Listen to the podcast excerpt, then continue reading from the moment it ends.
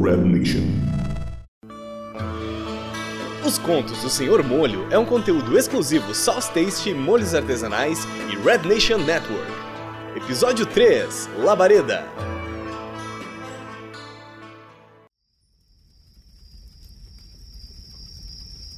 Olha, senhor, eu preciso confessar uma coisa.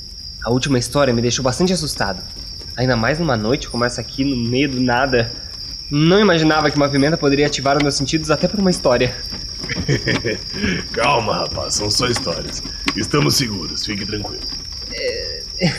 é, eu sei. Eu, eu vou tentar me recompor. Pois então, me conte mais sobre você, rapaz. De onde surgiu seu interesse por pimentas? A carne vai demorar a assar. Quero saber mais sobre meu novo companheiro de viagem. Ah, na verdade eu desconheço quando foi que eu comecei a me interessar por pimentas. Eu acho que desde que me conheço por gente eu gosto delas. A minha mãe costumava dizer que um dia eu ia perder a sensibilidade na língua de tanto que abusava desse condimento. Acontece que eu acho incrível como algo tão pequeno pode conter tamanho poder e presença na cultura de todo mundo. Sem contar no sabor e em todas as sensações que eles provocam, não é? Verdade, pensamos igual, meu jovem. Elas têm personalidade. Me conte agora uma história sua com pimentas. Ah, uma história minha é. Eu até tenho, mas é que não é uma história tão interessante assim, sabe? Eu prefiro ouvir as suas. É, bobagem, rapaz. O maior legado de um homem são suas histórias. Histórias que ele vai acumulando ao longo da vida. Vamos, rapaz, me conte uma história. Ah, tá bem. É que na minha história eu era bem mais jovem. Quer dizer, não que eu seja muito mais velho agora, mas era consideravelmente mais inocente. Um adolescente normal, sabe? Ou nem tão normal. Bom, não é esse o ponto. Acontece que naquela época eu não tinha muitos amigos.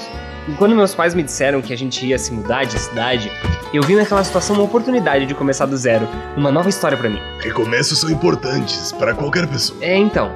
Aquela era uma chance excelente de conseguir mudar a minha realidade. Nós iríamos nos mudar para uma cidade bem ao leste do estado. Ou seria oeste? Ah, eu nunca me lembro. Enfim, longe de qualquer pessoa que pudesse me conhecer ou saber quem eu era. E quando chegamos ao nosso novo lar, eu me deparei com uma cidade pequena com uns 300 habitantes. Ou eram 3 mil? 30? 30 mil. Bom, três alguma coisa, tinham três. Era uma dessas cidades aí que tem uma comunidade local bastante unida, sabe? Tudo funcionava, todo mundo se conhecia, todo mundo sempre sorrindo. Pensando bem, é até meio chata. já visitei algumas assim, rapaz. Sim, eu imagino que já tenha. O senhor viajou o mundo, não é? E lá rolavam várias competições, sabe? Ah, esqueci de falar, aquela era uma cidade rural.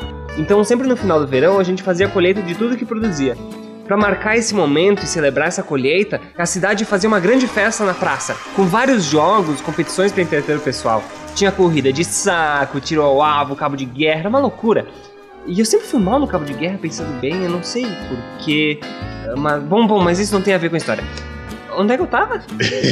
Nas competições da cidade. Ah, sim, exatamente, as competições. Então, eu subestimei um simples sanduíche. Ah, calma.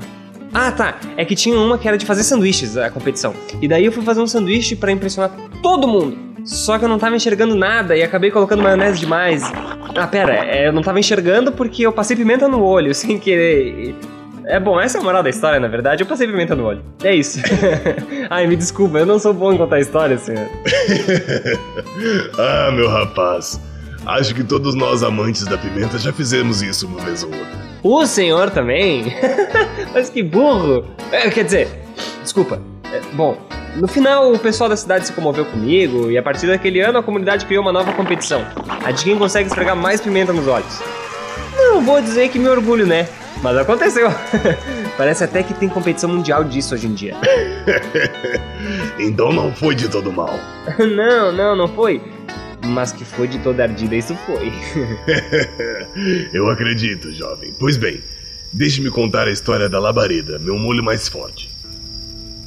Eu havia há pouco me despedido do boticário. Havíamos chego até a sua cidade natal e lá, depois de alguns anos longe da família, decidiu ficar com eles.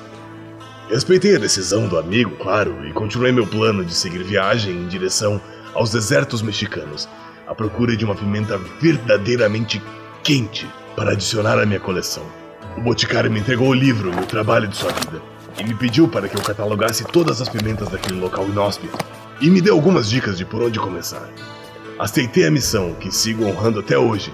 Eu sabia que aquela não seria uma viagem curta. E provavelmente, quando voltasse, ele não estaria mais entre nós.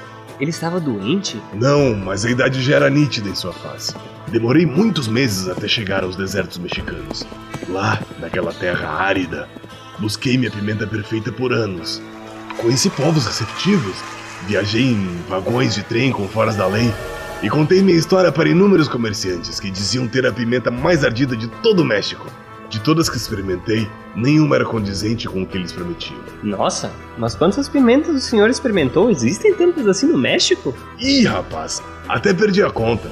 Pimentas ardidas e sem sabor, ou com sabor, mas sem ardência, nenhuma parecia a certa. E foi justo em uma feira local, tal qual aquela da sua cidade, que conheci o Mariachi. Assim como eu, ele tinha muitas histórias para contar. Eu estava andando pela feira logo depois de ter experimentado algumas várias pimentas, quando ouvi sua canção sobre uma pimenta que, de tão ardida, nem o sol era capaz de secá-la. Não posso dizer que aquela canção não me chamou a atenção. Curioso, fui chegando mais perto para ouvir melhor. Aquela balada era quase como um mapa para mim. Tão logo terminou a música, Desmontei acampamento e parti para o deserto em busca da minha pimenta da canção. O senhor partiu para o meio do deserto na promessa de encontrar uma pimenta que ouviu uma música? Engraçado, rapaz. Sempre que conto essa história, me chamam de louco e tem essa mesma reação. Mas existe algo que te deixa mais maluco do que o amor, rapaz? Sim, parti para o meio do deserto, mas não sem rumo. A canção do mariachi falava sobre uma águia. E de tanto medo daquela pimenta, a observava de longe, imóvel pela eternidade. Dizia também que o sol era amigo da águia e que ao amanhecer cegava a ave para que ela não visse a planta e tivesse algumas horas de paz. Passei dias naquele deserto, dias demais procurando aquela águia. Entendi que uma boa maneira de se localizar naquela imensidão era encontrar pontos de referência nas rochas. Mas o senhor estava certo? Tão certo quanto exausto. O sol escaldante, torrava meus pensamentos. Via miragens de pimentas ao longe. Corri em direção só para me dar conta de que era um cacto, uma rocha ou algo assim. As serpentes e os escorpiões já estavam caçoando de mim. Mas entre delírios e devaneios, encontrei. Ao longe, avistei uma pedra enorme. Seu cume era em formato de cabeça de águia. O sol nascia em sua frente todos os dias na direção de seu bico um enorme inferno escaldante de areia, seguindo a direção daquilo que a águia fitava. Ao longe, avistei uma planta, sozinha, em meio ao oceano de areia. Era pimenteira? Eu ainda não sabia dizer, provavelmente uma miragem. Eu já estava acostumado a me confundir com essas miragens. Mas eu estava com tanto calor, minha água já havia acabado algumas horas, e eu tinha certeza que não chegaria com vida para descobrir se era real ou coisa da minha imaginação. Iria sucumbir ao deserto. Minha mente delirava. A canção ecoava em minha cabeça enquanto os abutres sobrevoavam meu corpo, famintos, esperando minha carcaça cair ao chão e ali, de um cacto fazer minha lápide e do meu cadáver refeição. Eita, realmente. Para sobreviver a essas condições aí, ela só poderia ser braba mesmo. e aí, o senhor conseguiu chegar nela? Caí na areia do deserto, mas não desisti arrastando, e com meu último suspiro, cheguei. E lá eu vi a árvore que um dia existiu ao seu lado estava queimada e seca. Um esqueleto de cavalo que foi enganado pelas suas folhas verdes deve ter procurado água para saciar sua sede em seus momentos finais de vida. E um escorpião corria para longe daquele pequeno fruto, como se corresse pela sua vida. E mesmo assim o senhor se manteve firme? Olha, não me leva mal não, senhor, mas quando a natureza me mostra sinais assim, eu entendo a mensagem e eu vou pro lado oposto. Rapaz, eu te digo que por um momento tive medo daquela pimenta, mas eu lembrei do motivo de eu estar ali, que foi suficiente para me fazer levantar e arrancar um fruto da árvore. Mordi para provar o seu sabor. E que sabor, rapaz! Naquela única mordida, consegui sentir todos os sinais vitais pulsando novamente. Era como se um escorpião tivesse agarrado e picado a minha língua. Conforme eu mastigava, sentia o próprio sol dentro da minha boca. E quando engoli, parecia que meu peito se abria para expor meus ossos, como aquele pobre cavalo que jazia em meus pés.